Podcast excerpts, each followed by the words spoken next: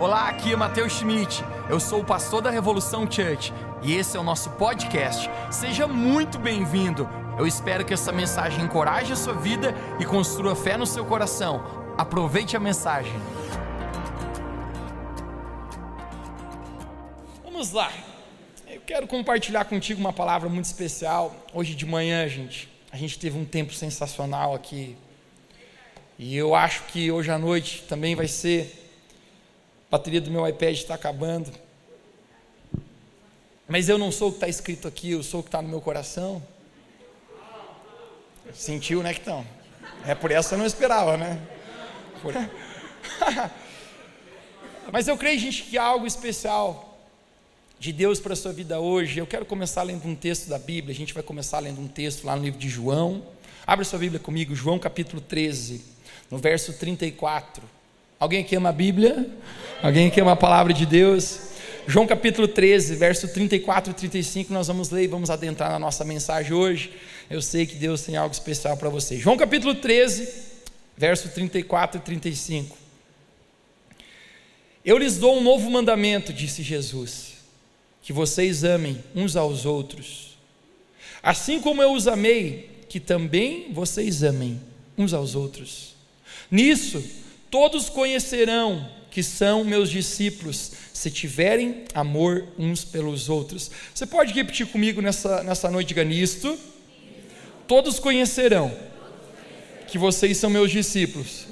Bem forte agora. Se tiverem amor uns pelos outros. O tema da minha mensagem hoje é o amor que transforma o mundo o amor que transforma o mundo. Você faria mais uma oração comigo nessa noite? Põe a mão no seu coração, fecha seus olhos. Jesus, obrigado por cada vida que está aqui, cada pessoa tão especial. Obrigado por cada um que o Senhor trouxe, cada família. Obrigado, Deus, porque não existe nada mais especial que estar na tua presença. Hoje, quando a gente estava te louvando aqui, cantando, a gente podia sentir o Senhor aqui nesse lugar. Deus, eu oro que nessa noite o Senhor fale com a gente. A gente está aqui começando a nossa semana e eu sei que existe algo preparado para o coração de cada um aqui. Esse é o desejo do nosso coração. Você pode repetir comigo, diga: Senhor Jesus, eu abro meu coração para que nessa noite o Senhor possa fazer tudo aquilo que o Senhor separou para mim. Em nome de Jesus. Que nessa noite todos os corintianos se convertam, se arrependam Amém, Deus. O amor que transforma o mundo. O amor que transforma o mundo. Deixa eu falar algo para você. Eu sempre tive uma inclinação na minha vida por algo maior que eu mesmo. Você já parou para pensar que a gente é tão pequeno nesse universo? Às vezes a gente acha que é o centro, às vezes a gente acha que aquela expressão clichê, gás da Coca-Cola. Às vezes a gente acha que o mundo gira em torno da gente, mas eu descobri, gente, cedo, que o mundo não gira em torno de mim. Dentro desse universo de milhões de galáxias, a gente é apenas mais um pontinho. Eu me interesso muito, gente, pelo espaço, né? Às vezes eu fico olhando uns vídeos assim, a Terra, né, no espaço da Terra, e alguns cientistas falando que a Terra não é nada no universo. E quando eu penso que eu não sou quase nada comparado à Terra, então eu penso o que, que a gente é no universo. Mas eu vou falar para você, gente, mesmo sabendo que eu sou pequeno, obviamente eu descobri isso, você tenha certeza. Centenas de milhares de pessoas morrem todos os dias, centenas de milhares de pessoas nascem todos os dias, exceto Deixa eu falar para você, aqui ninguém morrerá de coronavírus, fique tranquilo. Mas pessoas morrem, pessoas nascem. A gente é mais um nesse contexto. Mas deixe-me falar algo que, tinha, que eu sempre tive desde jovem, no, ainda sou, né? Imagina 19. No meu, no anseio do meu coração de fazer parte de algo maior do que eu mesmo. E eu sempre fiz uma pergunta para mim, a pergunta que sempre teve muito claro no meu coração é pelo que vale a pena viver. Pelo que vale a pena viver. Você já parou para pensar sobre isso? É como se eu imaginasse que eu tenho um arco na mão como um arco e flecha, e eu tenho apenas uma flecha. Essa flecha é a minha vida. Eu não tenho mais flechas, é apenas uma.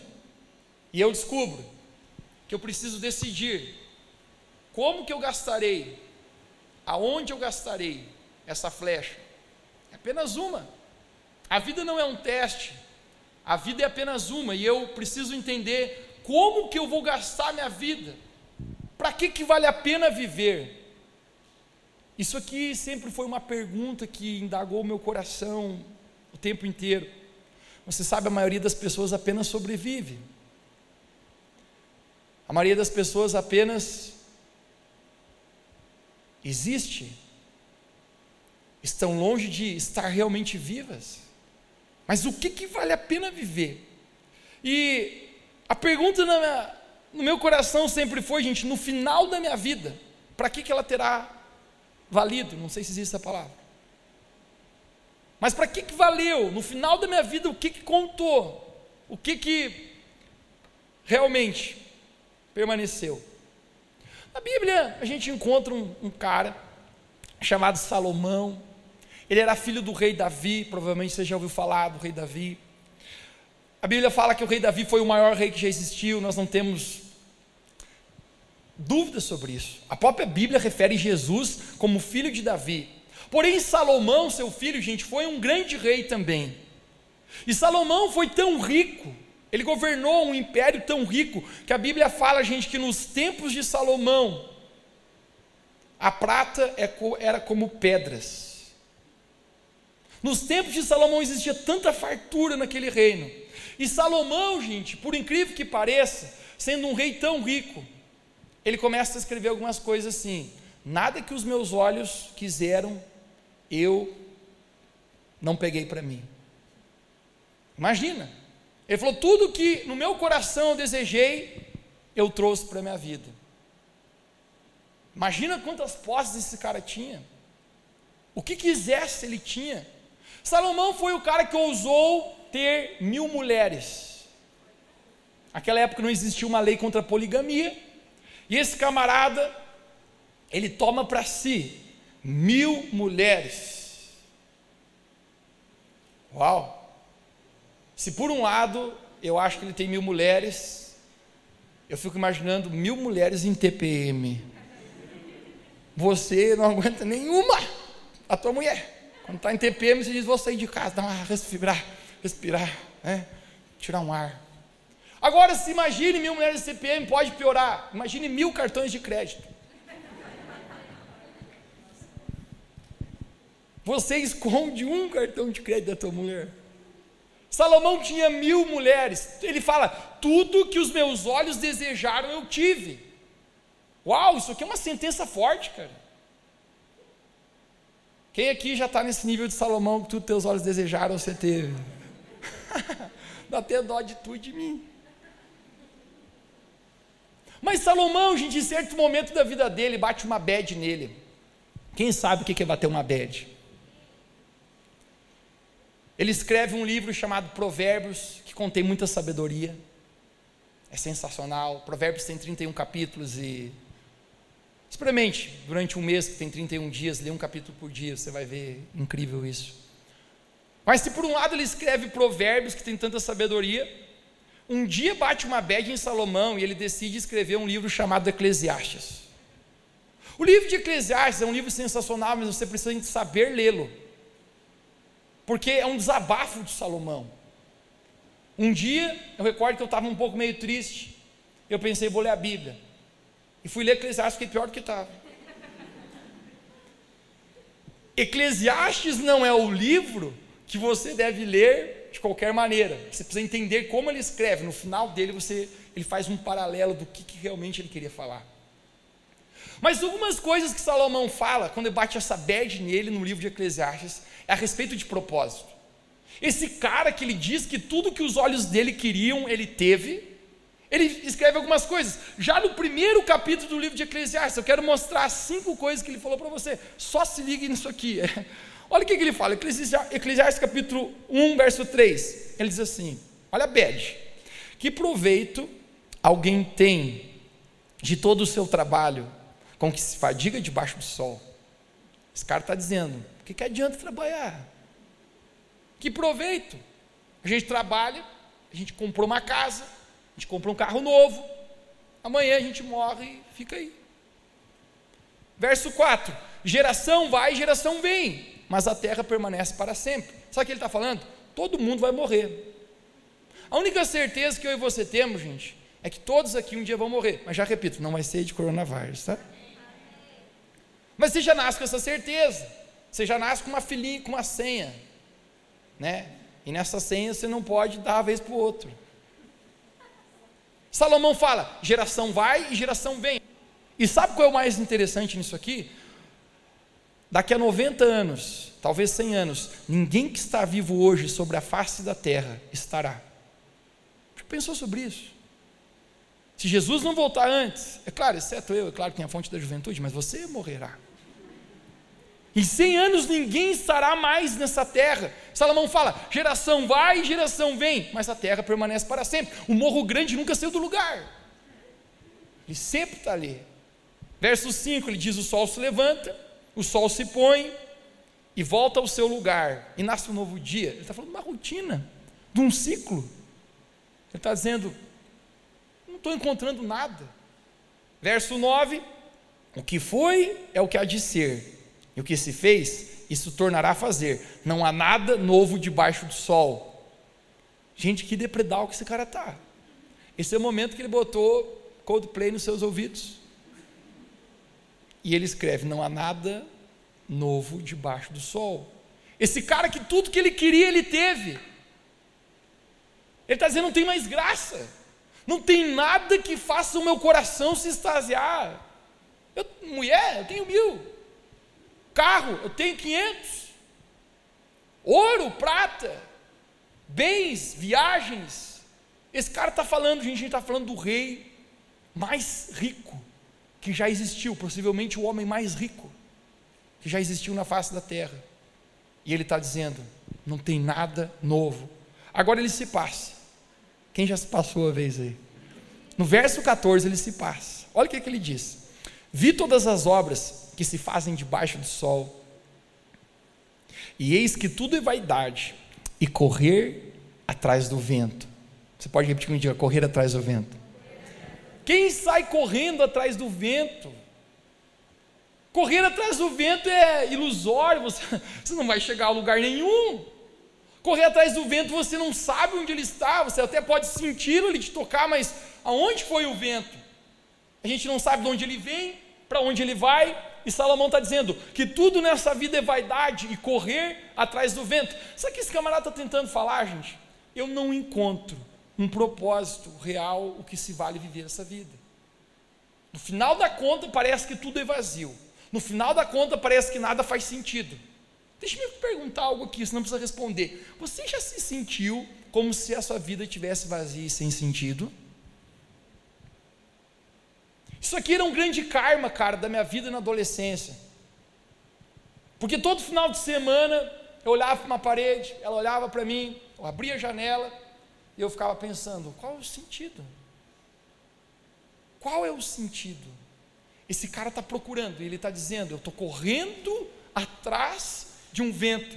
Mas em 1 Coríntios capítulo 13, 13, Coríntios capítulo 13 é conhecido como capítulo do amor.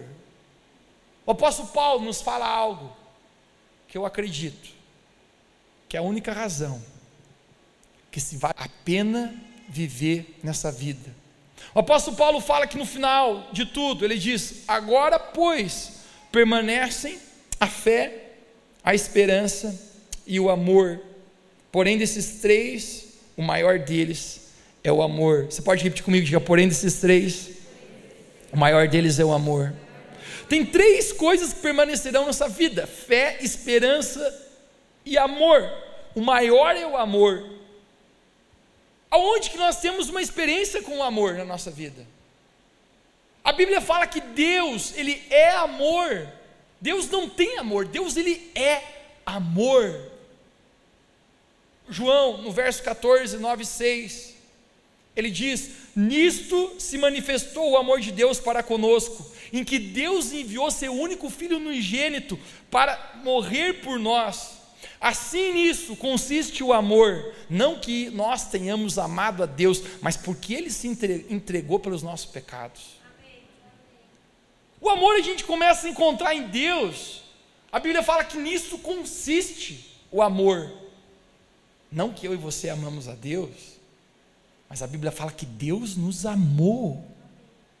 Esse amor, gente, vou falar para você, nós nunca vamos entender com esse amor que Deus nos amou. Esqueça qualquer experiência profunda que você tenha de amor aqui e possa ser real nessa terra, ainda não conseguirá revelar o tamanho do amor de Deus Pai por nós. A Bíblia fala que não que nós o amamos, mas Deus nos amou e Ele enviou seu Filho Jesus para morrer pelos nossos pecados, para que a gente fosse salvo. Nenhuma pessoa nesse mundo encontrará o verdadeiro amor até se encontrar realmente de verdade com Jesus Cristo. Eu e você estamos com Jesus por amor. Quem ama Jesus aqui? Eu e você não vivemos com Jesus, cara, por por medo de ir para o inferno. Quando eu era pequeno, eu tinha tantas ideias doidas dentro da minha cabeça. E eu pensava assim: quem que eu vou servir? Para onde vai ser minha vida? Quais são as opções? Se eu aceitar Jesus, eu vou para o céu. Se eu não aceitar, eu vou para o inferno. Eu, obviamente eu vou aceitar Jesus. Mas deixe-me falar, alguns dizem que o inferno não será terrível por causa da presença do capetão lá. Mas diz que o inferno será terrível por causa da ausência de Deus. Porque não existe nada mais maravilhoso do que o amor de Deus por nós essa experiência em amor, a razão por que nós vivemos com Deus é por causa que nós respondemos esse amor tão grande na nossa vida. Deus me amou, e quando eu sou alcançado por esse grande amor, duas coisas vão acontecer comigo. Primeira delas vai nascer no meu coração um desejo enorme de responder ao amor de Deus. É isso que a Bíblia fala. O apóstolo Paulo fala: Nós o amamos porque ele nos amou primeiro. Quem aqui já ganhou um bom presente de aniversário? Sábado que vem é meu aniversário, só para vocês saberem, tá? Nem tenho segundas intenções de falar isso para você. Estou brincando, gente. Não é enfático. A pessoa deu um bom presente de aniversário para você. Quando ela faz aniversário, o que, que você começa a pesar a tua consciência? Eu preciso dar também, eu preciso dar também. Porque da maneira como você recebe, gente, é involuntário no teu coração você saber, eu preciso amar como me ama. Essa maneira de a gente responder a Deus. Agora, algumas atitudes de amor que nós recebemos na nossa vida nos marcam e nos constrangem. Eu recordava enquanto preparava essa mensagem para ti, uma vez estava no colégio, estudei minha vida inteira em colégio estadual, e colégio estadual era uma degraça na hora do recreio. Porque se você tinha dinheiro para comprar lanche, você tinha que comprar o lanche escondido. Se você tinha um lanche, se você comprava um pastel, todos os amigos seus chegariam e diziam, dá um pedacinho. Aí você dizia o quê? Ai, cara, como é que eu não vou compartilhar? Tá bom, mas não aleje. Você lembra disso? É a vida. Comprava lanche, ia comer atrás do ginásio escondido. Depois aparecia com uma cara assim de. E aí, gente? Né? Fui ali no banheiro, voltei. Todo mundo sabia que você tinha comprado lanche. Quando você tinha bala, na sala você abria bem quietinho. Por quê? senão todo mundo pedia e acabava ali no momento. Agora tem uma coisa, gente, enfática, na minha época de colégio. Eu me lembro quando alguém tinha um pacotinho de biluzitos, mano. Era muito disputado. Era muito disputado. Todo mundo dizia, dá um pouquinho. Pois um dia feliz, eu estou na sala de aula, professora explicando alguma matéria, e eu consegui ouvir um barulhinho assim, de um plástico. A gente era treinado para ouvir esses barulhinhos assim. Quando eu olho para o lado, assim, um amigo meu, assim, abrindo bem devagarinho. E eu falei para ele assim. Ele olhou para mim e fez assim, Shh. Eu falei, então, dê um pouquinho, senão falo para todo mundo que você tem. Gente, daqui a pouco esse camarada, ele pegou um pacotinho inteiro de biluzitos. Não era aquele que ele estava abrindo. E ele me entregou assim. Eu falei, o que, que, é isso? O que, que é isso? Ele falou, para você, pegue aí, fique quieto e coma. E eu falei para ele, você vai me dar inteiro? Gente, aquilo me marcou de uma forma. Porque eu pensava assim, não, cara, não pode, o cara vai me dar um pacote de baluzitos inteiro. E ele falou, é, pega aí. Gente, esse cara se tornou o melhor amigo meu. E não é porque ele me deu um pacotinho de biluzitos, porque de alguma maneira eu, cara, eu vou falar para você, eu não esperava que ele iria fazer isso. Eu achava que no mínimo, no máximo, ele me daria um pouquinho, uns três pinguinhos. Mas ele me deu um pacote inteiro de biluzitos, cara. Fomos bons amigos por muitos anos, até hoje. Atitudes de amor, quando a gente recebe algo imerecido. Agora eu vou ser sincero, várias vezes eu comi biluzitos escondido dele.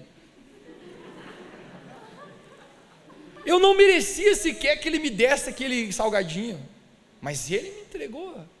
Isso soa parecido com aquilo que Deus fez conosco. Mesmo eu e você não merecendo esse amor, Deus nos amando. Algumas coisas, gente, quando a gente recebe esse amor, isso marca a nossa vida. Você tem pai, você tem mãe. Alguns aqui você tem seu pai e sua mãe vivo, talvez outros já partiram. Talvez uns têm boas convivências, moram junto ou não. Mas quem aqui ama seus pais e suas mães aqui? Existe algo implícito a respeito de amor em pais e filhos. Quando eu tinha nove anos de idade, eu recordo que eu tinha mudado de colégio, ia ter uma prova, e para variar eu não sabia nada. Eu acordei, a prova seria 8 horas da manhã. Eu acordei por volta das 5, 5 e meia chorando, eu era criança. Eu fui até o quarto dos meus pais, eu abri a porta chorando, minha mãe olhou para mim, o que, que aconteceu? E eu falei, tem prova daqui a pouco e eu não sei nada. Já viu criança chorar? Minha mãe ora, mas não estudou? Eu falei, não. Gente, eu recordo uma ternura que a minha mãe teve aquele dia comigo. Ela, ela me deu um abraço, falou: Vamos sentar ali, eu vou te ajudar. Ela fez um questionário, gente, comigo de 17, 20 perguntas.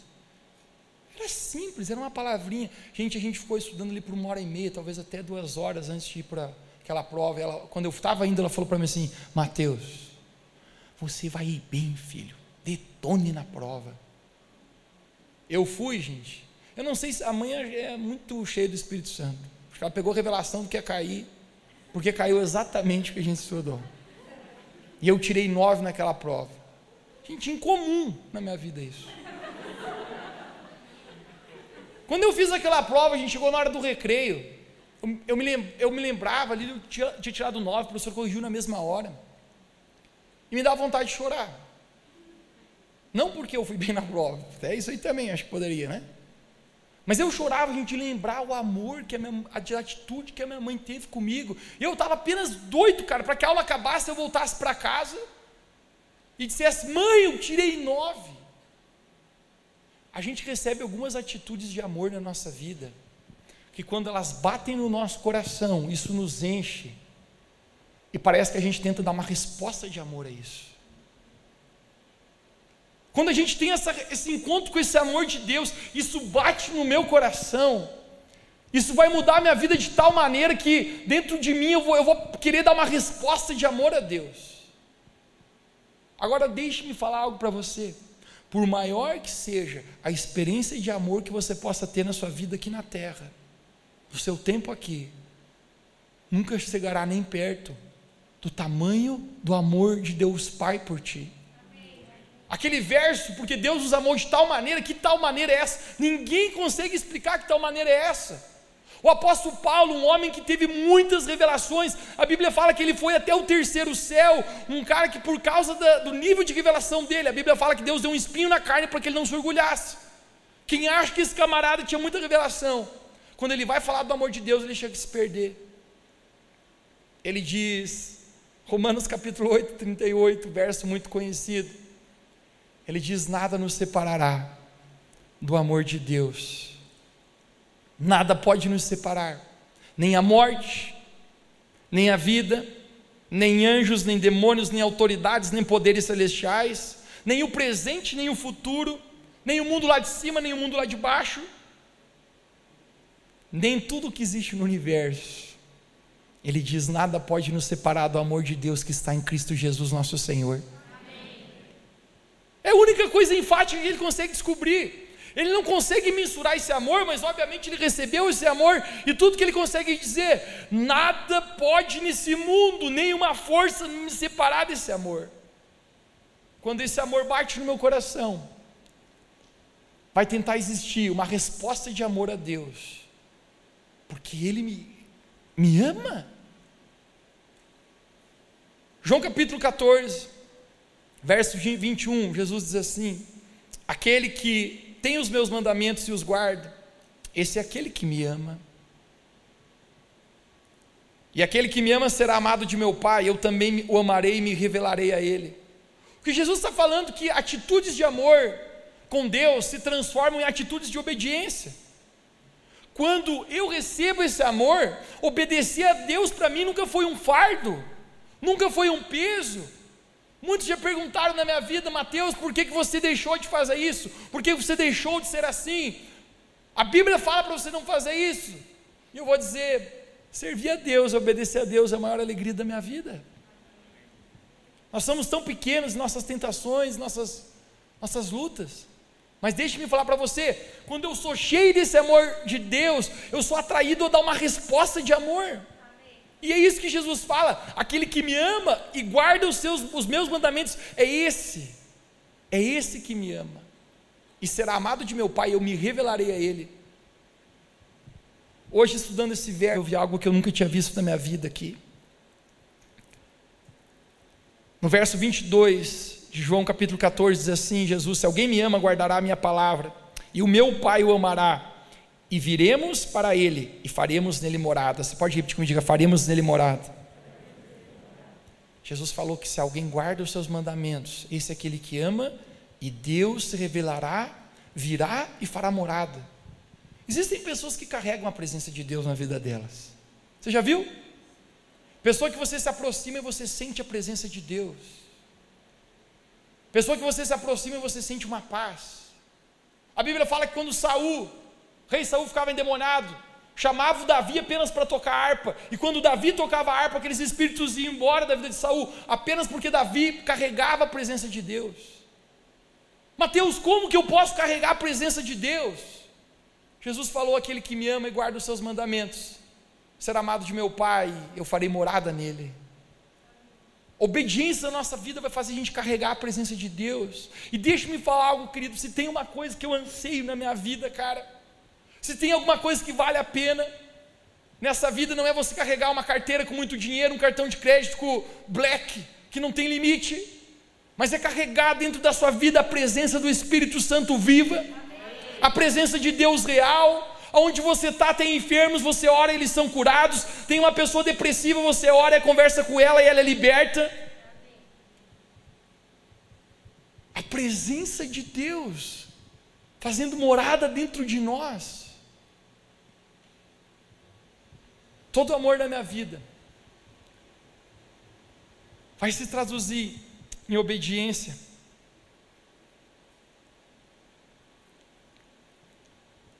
Ninguém saberá de fato o que é o amor sem viver com Deus. Eu não quero menosprezar, gente, o amor que a gente recebe na nossa vida, seja de pais, mães. Esse mesmo cara chamado Salomão, ele escreve uma coisa interessante também. Ele fala: Coisa que eu não descobri entender como nasce é o amor de uma mulher por um homem, de um homem por uma mulher. Se você é casado, talvez você ama muito seu esposo, a sua esposa. Talvez nasceu um amor no teu coração por ele que você nem sabe como. E é verdade, cara. Você não viu aquele, o pai, cara, ele cria uma filha. Gente, ele cria a filha à base de farinha láctea, mucilon, todinho, Nescau. Com tanto carinho, ele gasta uma grana. Gente, fio dá um, gasto terrível. De repente, pinta o marmanjão na esquina e leva a filha dele, cara. Num dia, o menino se apaixona e vai embora e casou. E o cara ficou olhando, pô, mas 20 anos eu limpei essa bunda e agora sumiu em um minuto. Salomão fala, é uma coisa doida. Eu não sei como nasce o amor de um homem por uma mulher, de uma mulher por um homem. Isso é genuíno, isso é real. Mas deixe-me falar algo para ti ainda, cara. Eu não quero menosprezar isso, mas é tão pequeno, tão menor do que o verdadeiro amor de Deus Pai por nós.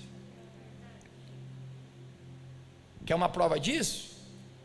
Mulher, você está casado com teu marido. Se Jesus chamar ele, ele morrer, você tem 40 anos de idade, você casa de novo ou não casa? As outras sim, essas ali nem pensaram duas vezes, já disseram, não, na hora, né? Passou o magrão ali no, no vermelhinho, um abraço pro gaiteiro. Vamos para os homens. E aqui a gente faz aquelas promessas. Eu nunca amarei mais ninguém nessa vida. A mulher morreu, mano. Dá uma, homem não vive sem mulher. Dá uma semana o camarada já está assim, ai Jesus, quem vai ser? A prometida. Ele já está na Revo Church, olha ali, chegou nova, aquele varou. Casa com outro. Amor, querido. Natural nosso. É tão recíproco. A gente pensa dessa maneira. Você, homem, eu falar com o homem, cadê os homens aqui nessa noite? Rapaz, você trabalha, você trabalha, você trabalha. Trabalha, trabalha, trabalha. E compra aquele carro bonito para você desfrutar. Pois bem na hora você morreu. A tua mulher acha o Ricardão e ele que vai andar no teu carro ainda. E você lá no céu olhando lá de cima, lá ele na minha Mercedes, que eu, eu fiquei a vida inteira para comprar, ó, lá, ó, dando um cavalinho de pau, poxa. Querido, vai andando. E sempre uma mulher falou para mim assim, Mateus, meu marido está pisando demais na bola. Olha, eu sei que se eu separar eu não vou poder casar de novo mais. Mas olha, é tão bom da mãe. Eu vou dar um pé na bunda dele. Eu vou ficar solteiro o resto da minha vida. Por quê? Porque talvez se você, se alguém dentro do relacionamento avacalhar demais contigo, esticar demais a corda, é um momento que ela arrebente. Talvez você possa optar por deixar essa pessoa, por mais que nunca seja vontade de Deus, que nenhum casamento quebre. Tu casou, brother. Pega na mão dessa mina aí, aconteça o que acontecer, vai até o final da tua vida. Tem dia que você quer matar ela. Tem dia que ela quer matar você, mas no final da conta, cara, o amor tudo suporta, tudo crê, tudo espera.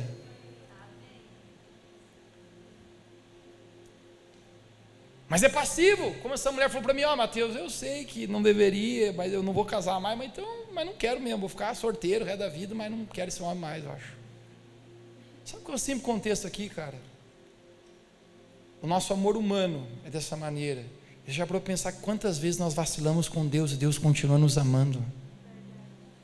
Eu falaria algo com muita categoria aqui, sobre mim e sobre você. Todos nós aqui, gente, já traímos o Senhor Jesus muitas vezes. Traímos Jesus com coisas, onde colocamos coisas materiais até na frente de Jesus. Sabe qual tem sido a minha luta, cara? É querer ter menos. Já parou pensar que a gente vive a nossa vida querendo ter mais? Salomão fala: os olhos são insaciáveis.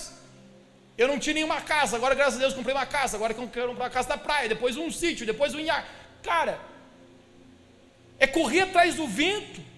Não que você não possa ser abençoado por Deus, que possa ter coisas. Deus é um Deus abençoador. A Bíblia fala que Deus é galardoador daqueles que o buscam. Mas Salomão está falando: entre tudo que os meus olhos desejaram, eu não encontrei propósito. Mas o amor de Deus, gente, na nossa vida, nos faz, nos faz querer responder em amor a Ele. Quando esse amor de Deus enche a minha vida, vai acontecer mais uma coisa comigo. Esse amor agora eu quero responder ao Deus por, por Ele me amar dessa maneira, quando eu tenho a revelação da cruz, realmente o que Jesus fez por mim, não é apenas uma data, não é apenas isso, mas isso foi por mim. E depois que eu sou cheio desse amor, vai acontecer uma coisa comigo, onde nasce no meu coração um desejo autêntico de amar o próximo. João capítulo 13, 34 diz: Eu lhes dou um novo mandamento, que vocês amem uns aos outros, assim como eu vos amei, amem uns aos outros. Quando eu olhava para esse texto, eu, eu parei nele e eu pensei, tenho alguma coisa de errado aqui. Um novo mandamento, que amem uns aos outros, esse mandamento não é novo. Desde Levítico capítulo 19, verso 18, já diz que deveria amar o próximo. E como Jesus fala, vos dou um novo mandamento. A luz desse versículo está, sabe aonde? Que Jesus falou: Assim como eu amei vocês, amei os outros. Sabe qual foi a maneira que Jesus nos amou, gente? Dando a sua vida por nós. Jesus teve um amor sacrificial. E esse é o momento, gente, que eu descubro que esse amor sacrificial precisa brotar em nós. E ele brota quando a gente é cheio desse amor. Eu e você somos egocêntricos, ambiciosos e muito egoístas. Deixe-me falar algo que eu descobri sobre mim mesmo. Eu sou egocêntrico, ambicioso e egoísta. Se eu não tiver esse amor de Deus na minha vida, eu não consigo amar o próximo, as pessoas como eu deveria amar. A única maneira de eu amar verdadeiramente é quando eu sou cheio desse amor de Deus dentro de mim. Atitudes de solidariedade muitas vezes não passam de uma atitude de alívio, de autoconsciência ou de orgulho próprio. Mas quando eu sou cheio do amor de Deus, é muito mais que uma solidariedade. Isso é algo que está no meu coração, onde eu vejo o próximo e eu quero amá-lo. Eu vejo os carentes, os pobres, eu quero ajudá-los de alguma maneira, porque esse amor de Deus está dentro de mim. Dos doze discípulos que Jesus teve, a Bíblia fala que João foi o mais íntimo. A Bíblia fala que João chegava a encostar o, a sua cabeça no peito de Jesus ele ouvia o coração de Jesus. João também é mencionado no seu próprio livro, Evangelho segundo João, como o discípulo do amor, o discípulo a quem Jesus amava. Sabe o que eu acredito, gente? Quando João colocava o coração no peito de Jesus, no coração do, de Jesus, ele ouviu algo: amor. Esse amor que ele ouviu foi tão forte que veio para a vida dele, onde ele passou a amar, amar, amar dessa maneira. Quando a gente começou essa igreja,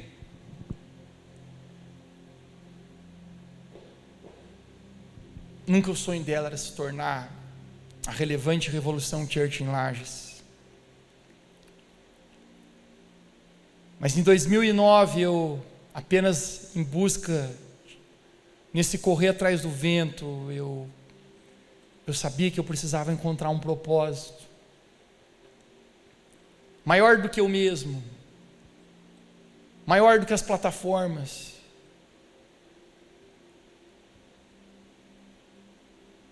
E Deus me abriu os olhos para amar. Quando a gente começou, eu encontrei uma mulher morando numa casa com três filhos de colo. Essa mulher era extremamente carente, pobre, não tinha energia elétrica em casa. Seu marido era usuário de crack, várias vezes batia nela, saía de casa, depois de um mês voltava. Eu não acreditava apenas que, que podia um ser humano viver daquela maneira. Um cheiro tão ruim na casa dela.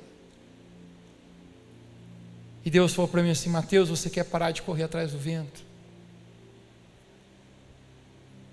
Aqui está um propósito, que você não correrá atrás do vento. Foi a primeira pessoa da igreja, ela já está com Jesus, ela morreu. Depois era eu, tia Dete, tio Cássio, tia já foi com tia não, tia está viva, não vou matar a tia ainda. Tia já foi com Jesus, seu Ajonor já foi com Jesus. Tia e tia estão vivas, estão bem, estão em quarenteninha. Tio Cassinho, coitadinho, se levantar a mão alto, Jesus puxa ele, mas está peleando. Mas era a gente, cara. E sabe qual era a proposição do coração, cara? Quando eu tive esse encontro com Deus, eu vi a maneira como Deus me amava, eu entendi que não podia mais correr atrás do vento, eu precisava amar. Numa capelinha mortuária, errei a palavra, tu entendeu? Era nas quintas-feiras à noite a gente reunia lá. Eu ficava orando para que ninguém morresse na quinta. Eu orava assim: Deus, mata na terça, mata na segunda, no domingo, mas na quinta não deixa ninguém morrer. Não dá de fazer a reuniãozinha nossa. Expulsaram nós de lá. Fomos para o colégio. Sabe qual era o único sentido, querido? Amar. Um dos valores da nossa igreja é nós não contamos pessoas, nós amamos pessoas. Cada pessoa dentro dessa igreja, querido, você não é um número aqui. Para Deus você nunca foi um número. Para Deus você tem um valor. Deus ele te conhece cada aspecto da sua vida. Hoje nós somos tantos aqui, querido. Eu lhe peço perdão se eu não conhecer você. Eu acho que 60%, 70% da nossa igreja eu nem sequer conheço. Não quer dizer que eu não te amo, eu amo você de verdade. Mas o, a questão não é sobre números, a questão não é sobre o sucesso, não é sobre o que eu estou acumulando, o que eu estou conquistando, mas é quem eu estou me tornando em amor.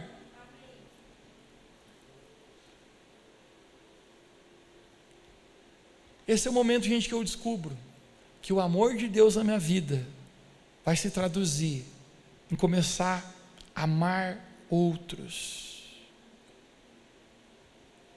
Essa escola que eu falei para você de crescimento que a gente tem bíblica.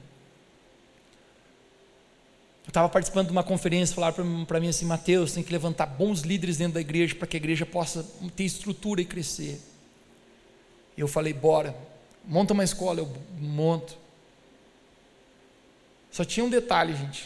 Os cinco alunos da escola eram o tio Cássio, a tia Adela, a tia Jonor, a tia Adete. Preparava uma aula fenomenal, dizia para eles: E aí, gente, o que, que vocês aprenderam? Bom.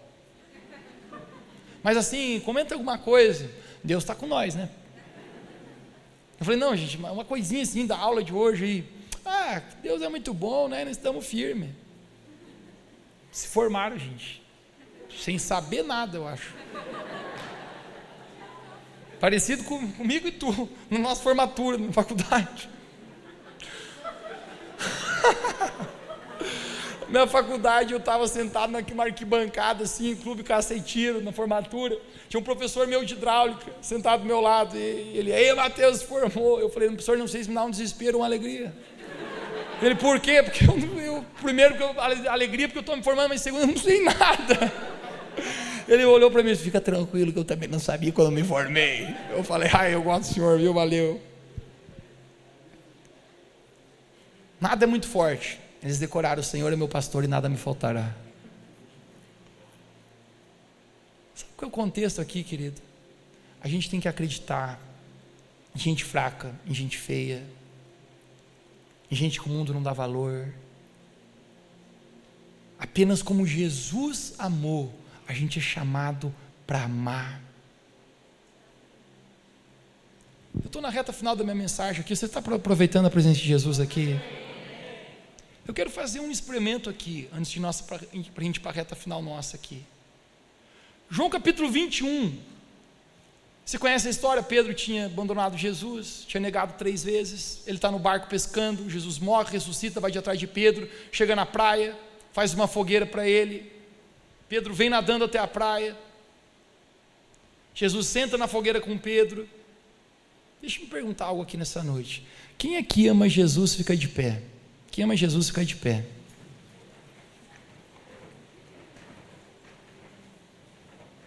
Parece que todo mundo. Pode sentar de novo, gente. É um experimento, não se preocupa. Daqui a pouco a gente vai ficar de pé para acabar, já tá, estamos encerrando, gente.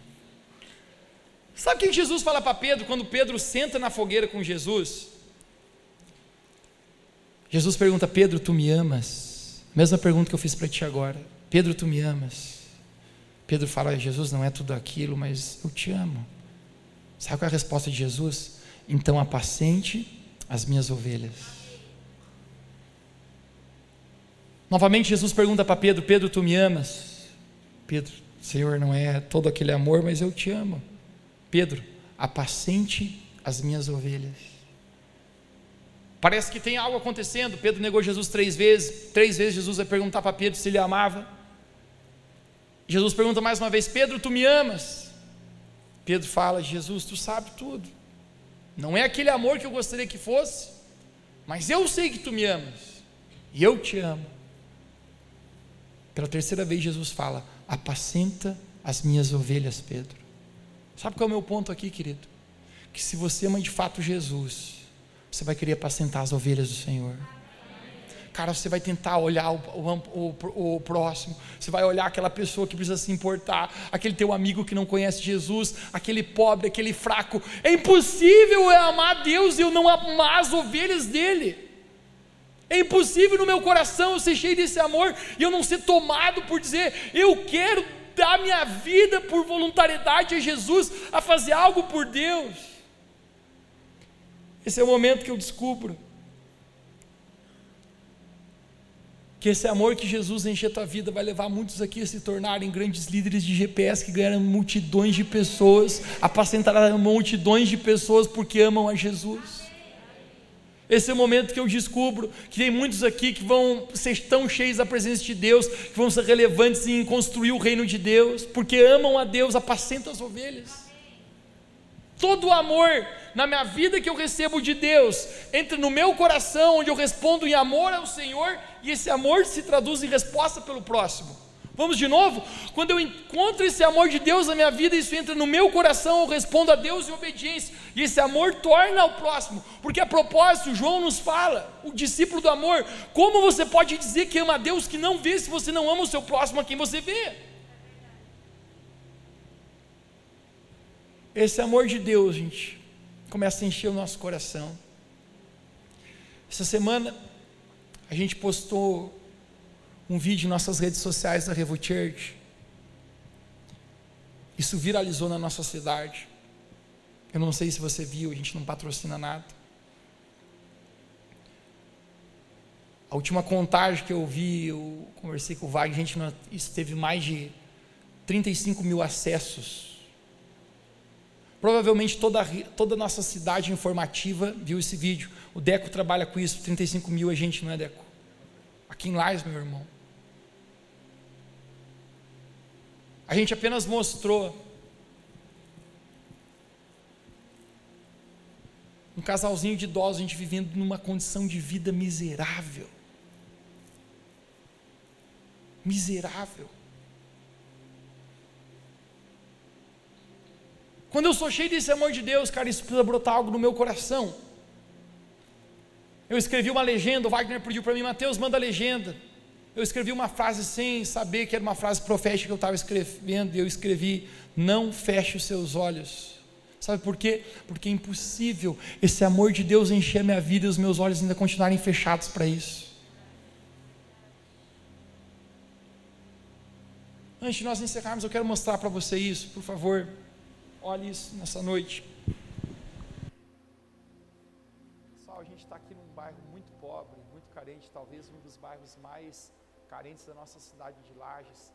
E um amigo meu me trouxe aqui duas semanas atrás, ele mostrou para mim a situação de um casal de idosos com uma criancinha, que eles vivem numa casa, gente, que eu vou abrir meu coração para você. Eu acho que nenhum um animal, gente, deveria morar numa casa assim. A situação é tão precária e eu quero mostrar para você essa situação hoje. A gente está aqui, vem comigo aqui.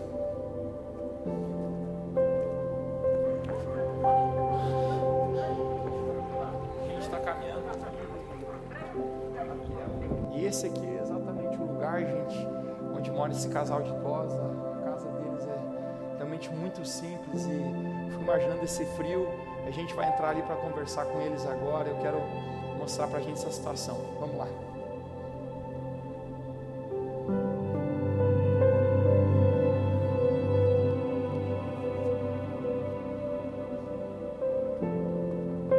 Vou de casa.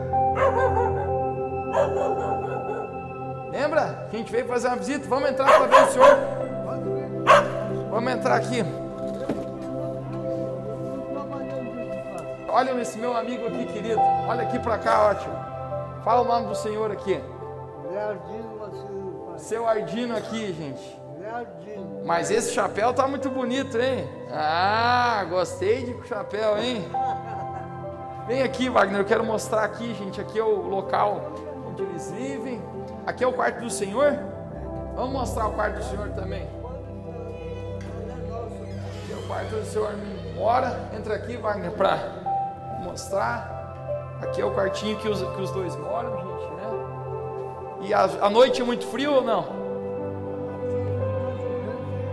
Pega bastante vento.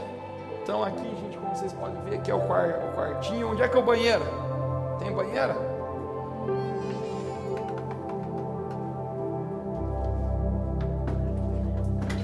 Ah, o banheiro é ali, tem que sair pro, pro ar livre aqui.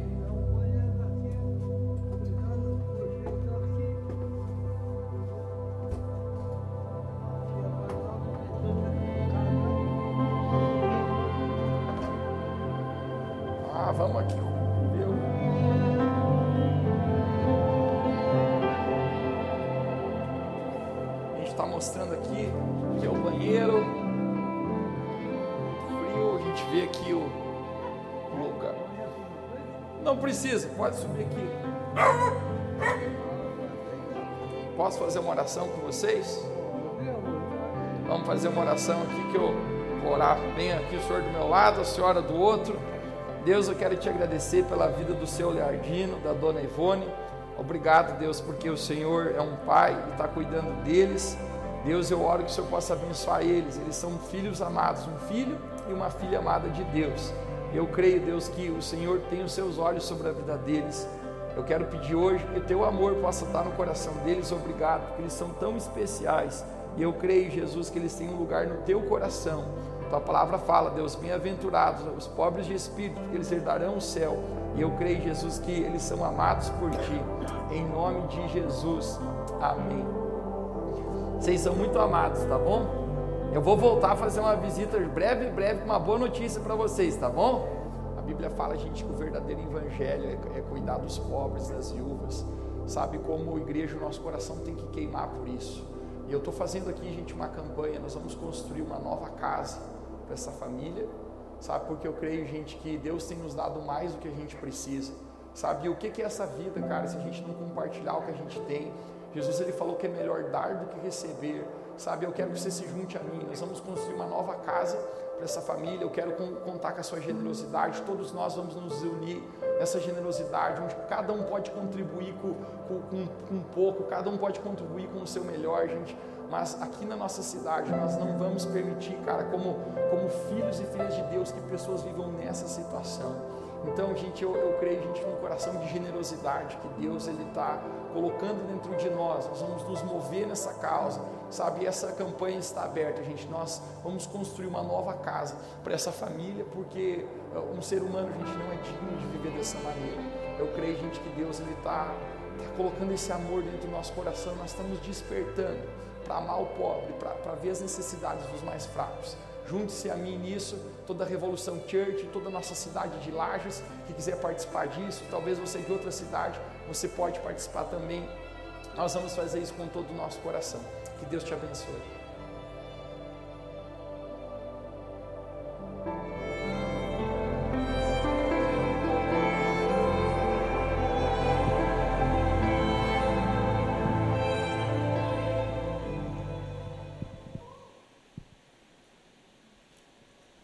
Todo amor que eu recebo de Deus, gente, vai levar eu a amar o próximo.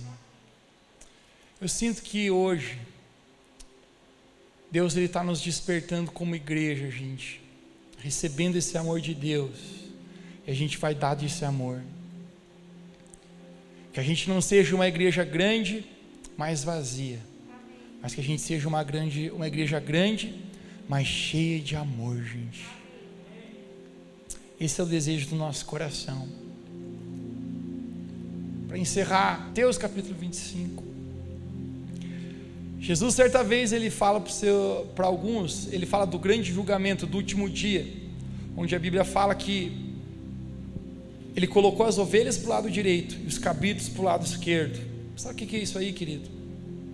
a salvação eterna. E Jesus ele fala: Certa vez eu estava nu e vocês me vestiram. Certa vez eu tive fome e vocês me alimentaram. Certa vez eu estava com sede e vocês me deram de beber. Certa vez eu estava preso e vocês foram me ver. Eu era forasteiro e vocês me hospedaram. A Bíblia fala que aqueles justos perguntaram: Jesus, quando que a gente fez isso contigo? Jesus falou: Todas as vezes que vocês fizeram um desses pequeninos aqui, vocês estavam fazendo a mim. Esses pequeninos, queridos, são os fracos, os pobres, os carentes. Eu não sei quanto a você, gente, mas eu sinto que eu, eu quero ser levado a amar Deus e amar o próximo dessa maneira. Quem pode dizer um amém aqui nessa manhã? A gente vai fazer algo, gente, que a gente nunca fez na história da nossa igreja e isso é muito forte, porque a gente vai construir uma casa nova para essa, essa família. Sabe por quê? Porque eu e você não vamos correr atrás do vento nessa nosso tempo aqui. Nós vamos de verdade a gente encontrar um propósito. E o propósito é amar Deus e amar o próximo. Você pode ficar de pé comigo onde você está. Hoje de manhã a gente fez isso e foi muito especial. Eu acho que atitudes naturais, a gente reflete em coisas espirituais na nossa vida. E como eu falei para ti, a gente nunca fez isso, mas a gente vai fazer hoje. Nós vamos fazer um tempo, gente, agora de generosidade e contribuição para essa família aqui. Sabe, eu quero motivar todo mundo no seu melhor. Não, não seja como Salomão, cara. Eu mesmo me lancei com generosidade, fiz um propósito que eu, em tudo que acontece nessa igreja sobre generosidade, eu, eu sempre tento ser o maior generoso em tudo que acontece. E eu sei, gente, que existe algo hoje acontecendo no nosso coração. A gente vai ter esse tempo agora de generosidade, o pessoal pode se posicionar, a gente vai levantar uma oferta aqui para construir a casa desse casal de idosos com essa netinha que mora com eles. E eu creio, gente, que eles não vão morar mais numa situação assim. Nós, como igreja, nós não conseguimos mudar o mundo inteiro, mas nós podemos mudar o mundo de uma pessoa. E é isso, gente, que eu creio que hoje à noite a nossa igreja. Hoje de manhã nós fizemos isso. Essa semana o projeto irá para sairá do papel e nós vamos começar com toda a construção dessa casa. E eu creio, gente, que Deus vai usar a nossa vida para isso. Se você crê nisso, você pode dizer amém. E eu gostaria, gente, que todos participassem. Eu sempre falo que ninguém é tão rico que não possa receber nada, e ninguém é tão pobre que não possa dar nada. Se você tem apenas um centavo, que seja o teu um centavo. Mas você não vai ficar correndo atrás do vento. A gente vai viver uma vida de propósito em Deus. Eu creio, gente, que quando a gente fizer isso, algo vai estar, algo espiritual vai estar acontecendo no nosso coração hoje. Isso aqui, cara, não é minha generosidade, meu dízimo, minha oferta com a igreja, com o Senhor. Isso aqui é minha generosidade com o próximo. E eu creio, gente, hoje de maneira muito poderosa. Você, vamos orar. Você pode tirar a sua contribuição para esse casal hoje. Nós estamos amando hoje, cara Pai, eu quero te agradecer, Jesus, hoje, porque o Senhor está nos ensinando a amar, não só de palavras, mas amar de verdade, Pai. O amor é um verbo, e é isso que a gente quer fazer, a gente quer praticar esse amor. Da mesma maneira que te custou, Deus, tu deu o teu filho, nós queremos dar algo da nossa vida. Muito mais do que está prendido a algo financeiro. Pai, nós queremos estar prendidos ao amor. E hoje eu oro sobre o coração de cada um de nós aqui ao nós contribuirmos, Jesus, para a construção dessa casa, Pai, eu peço que o Senhor possa estar se revelando a nós. A gente quer te obedecer. Eu oro que o Senhor encha cada um, faça morada no coração de cada um. Obrigado, Pai. Nós não estamos fazendo isso com interesse o Senhor nos abençoar, por mais que eu sei que toda semente que a gente planta, a gente vai colher. Mas a nossa motivação hoje não é plantar para colher, mas é plantar para amar. Então que isso seja real na nossa vida, assim como nós estamos ouvindo essa palavra. Você pode repetir comigo, diga Senhor Jesus, eu creio num propósito na minha vida. Eu quero receber o seu amor, te responder em amor e amar o meu próximo. Quem crê pode dizer amém.